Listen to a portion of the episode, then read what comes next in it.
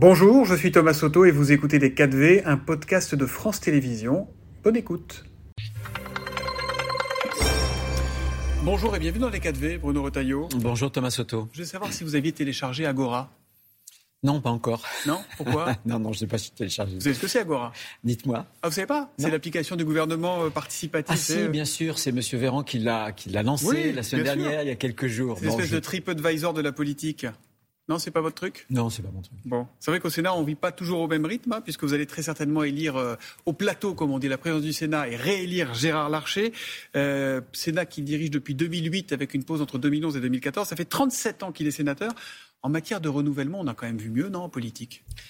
Non, je pense que ce qui est important, c'est que euh, Gérard Larcher incarne notre institution. Vous voyez, il y a, j'ai été élu, lui a été élu aussi. Euh, j'ai été élu en même temps que lui en 2014, vice-président du Sénat, moi président du groupe. Et à l'époque, je pouvais pas faire une émission de télé, de radio, sans que la première question ce soit, mais alors, l'utilité du Sénat. Est-ce que le Sénat, ça, ça sert à quelque chose? J'ai jamais cette question. Pourquoi? Parce que Gérard Larcher, et avec le travail qu'on a fait autour de lui, on a réussi à relever l'image du Sénat. Pourquoi? D'abord parce qu'on est un pôle de stabilité. Regardez l'Assemblée nationale qui est hystérisée. Ici, on travaille, voilà, on fait les choses. À l'Assemblée, ils ne travaillent pas? Si, mais il y a une, des vociférations et il y a une hystérisation qui n'est pas bonne pour notre démocratie. Et puis le Sénat a montré que nous étions un contre-pouvoir et c'est important pour la démocratie. Vous vous souvenez, les enquêtes, par exemple, les commissions d'enquête Benalla sur les cabinets conseils, plus récemment sur le fonds Marianne. Et je crois que le Sénat donc euh, fournit aux Français un vrai service démocratique et il est reconnu. Et en plus, on est la voix des territoires. Gérard Larcher, je pense que c'est l'homme politique qui connaît mieux la France dans sa profondeur.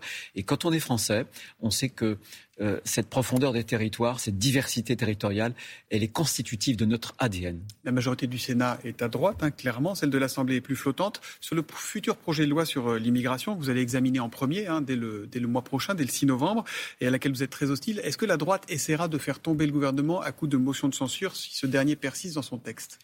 Euh, en tout cas, c'est une éventualité que nous n'écartons pas parce que l'arme, euh, à la fois, euh, de, comment dirais-je, de la motion de censure et d'autres armes constitutionnelles, on ne doit pas les écarter dans la mesure où il ne faut pas tromper les Français.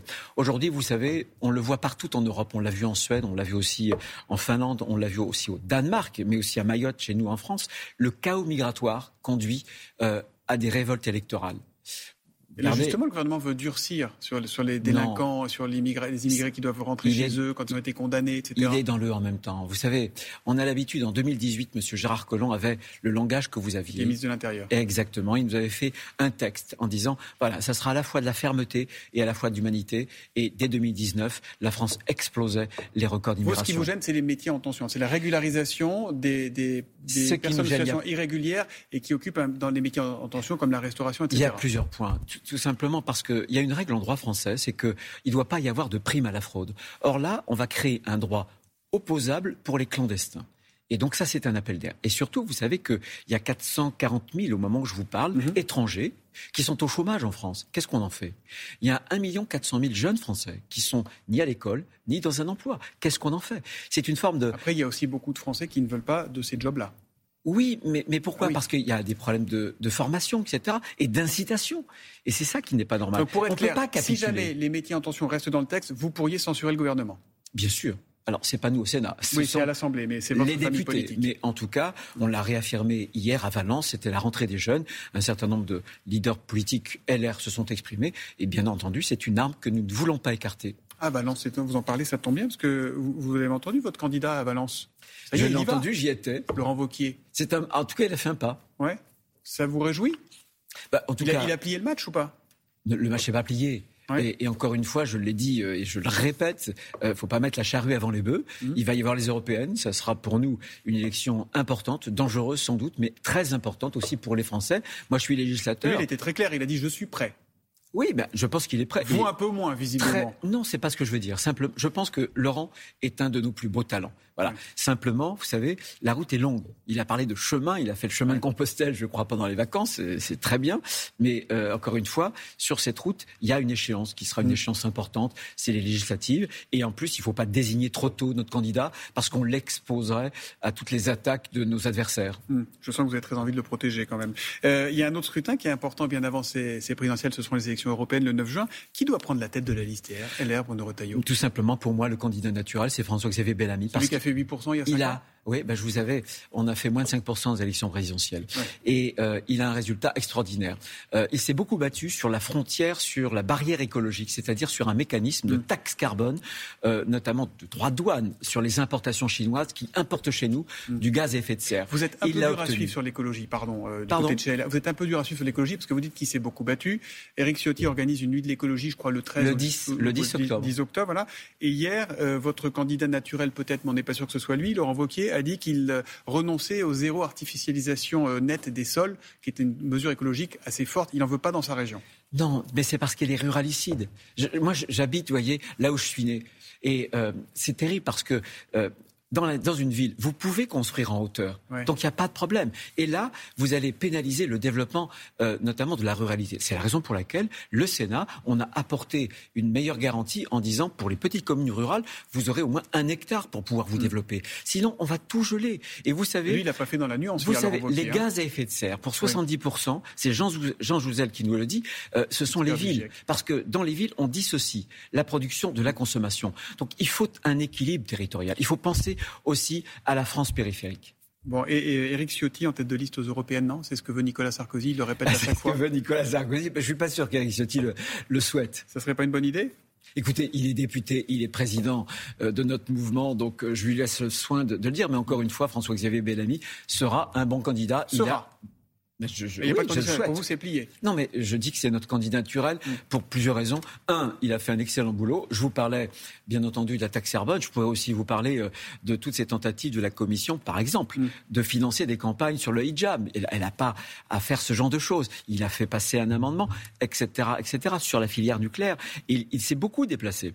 Donc euh, voilà, je pense qu'il faut faire un peu comme les Allemands ou comme l'Europe du Nord et investir sur des candidats euh, qui restent notamment plusieurs années. Pourquoi? Parce que c'est dur, les arcanes européennes, et c'est quand on a une expérience qu'on est plus efficace pour soutenir et surtout euh, supporter les intérêts français. Il y en a une qui vous écoute et qui vous aime beaucoup. Vous avez entendu ou pas hier? Marion Maréchal, qui est de liste Reconquête, euh, le parti d'Éric Zemmour, qui a dit hier sur RTL euh, que vous faisiez partie des individualités avec qui elle souhaiterait travailler. Vous lui dites chiche ou vous lui dites va des rétro je ne, je ne la connais pas.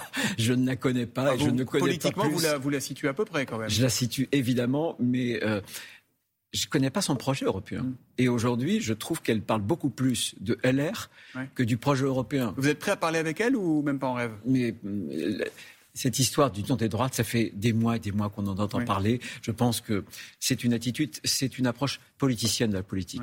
Moi, je pense que quand on va à une élection, il faut chercher à convaincre tous les électeurs des électeurs de gauche, du centre et aussi de droite. Mais je, pense que de ce point de vue-là, on doit rester avec nos convictions, vous avec pas prêt à lui parler, pas, pas prêt à vous mettre autour d'une table. C'est pas, pas lui parler ou ne pas lui parler. Simplement, nous sommes euh, différents. Il y a des différences. Et il faut les assumer en mm. politique.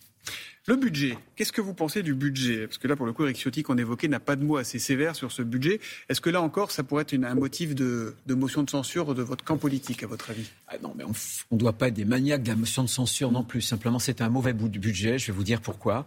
La France a dépassé les 3 000 milliards d'euros de dette. Euh, les taux d'intérêt s'envolent. Le 28 septembre, on était à plus de 3,5 sur les emprunts d'État à 10 ans. Et il y a un vrai risque. Bientôt, les agences de notation vont devoir noter à nouveau la dette de la France. Et l'État est impécunieux. La meilleure. Euh, voilà, il y a 16 milliards d'économies qui sont Non, mais c'est des fausses économies. Je vais vous dire. Tout simplement, ce sont des économies qui sont gagées sur l'arrêt de mécanismes, de dispositifs qui étaient exceptionnels. Je vous donne deux exemples. Par exemple, Axel de Tarlin en parlait tout à l'heure.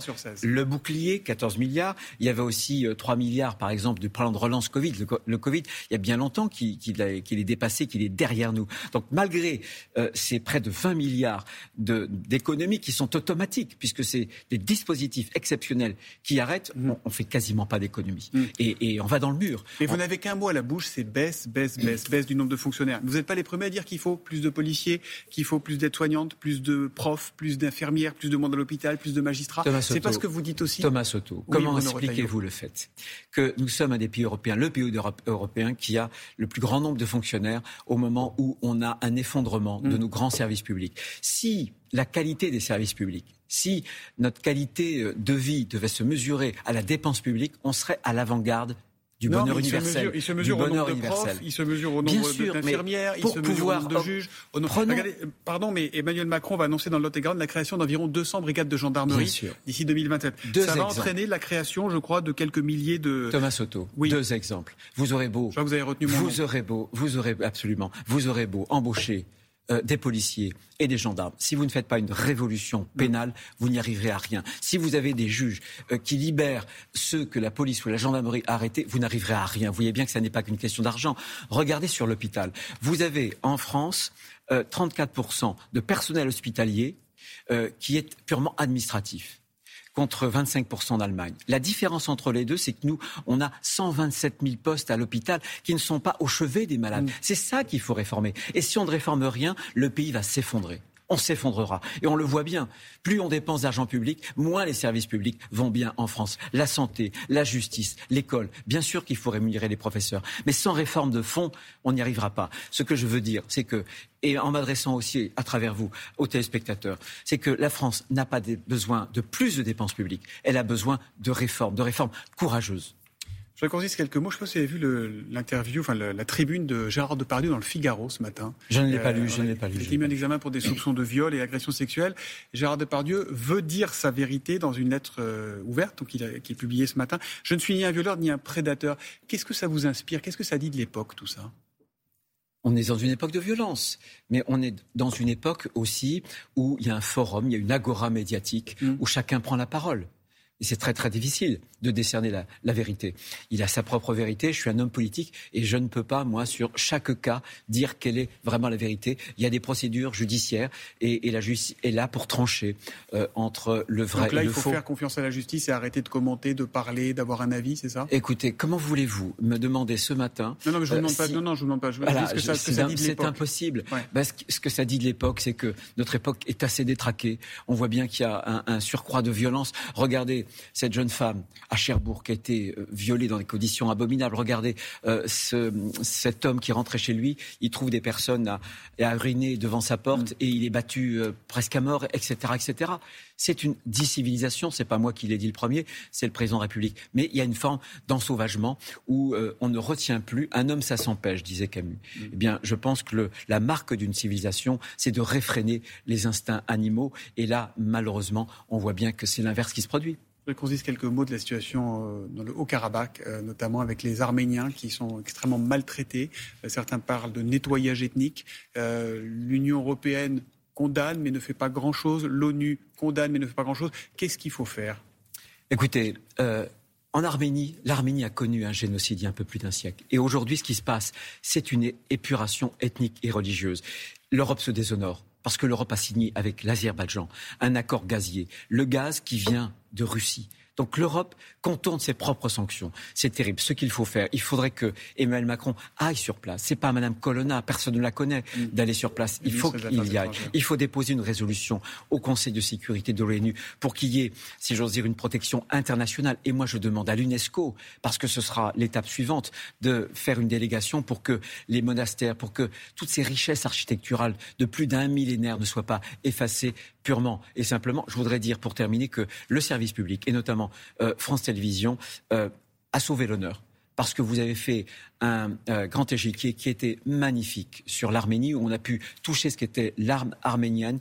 Et, et je pense, moi, en tout, en tout cas, en tant que législateur, j'étais heureux de voir le service public en première ligne de ce combat qui est un combat pour l'humanité. Parce qu'il y a des Merci. crimes contre l'humanité. C'est important de le dire aujourd'hui. Donc on entend cet appel à ce que Emmanuel Macron se rende sur place. Merci à vous Bruno Retailleau et bonne journée. C'était Les 4V, un podcast de France Télévisions. S'il vous a plu, n'hésitez surtout pas à vous abonner. Vous pouvez également retrouver tous les replays en vidéo sur France.tv.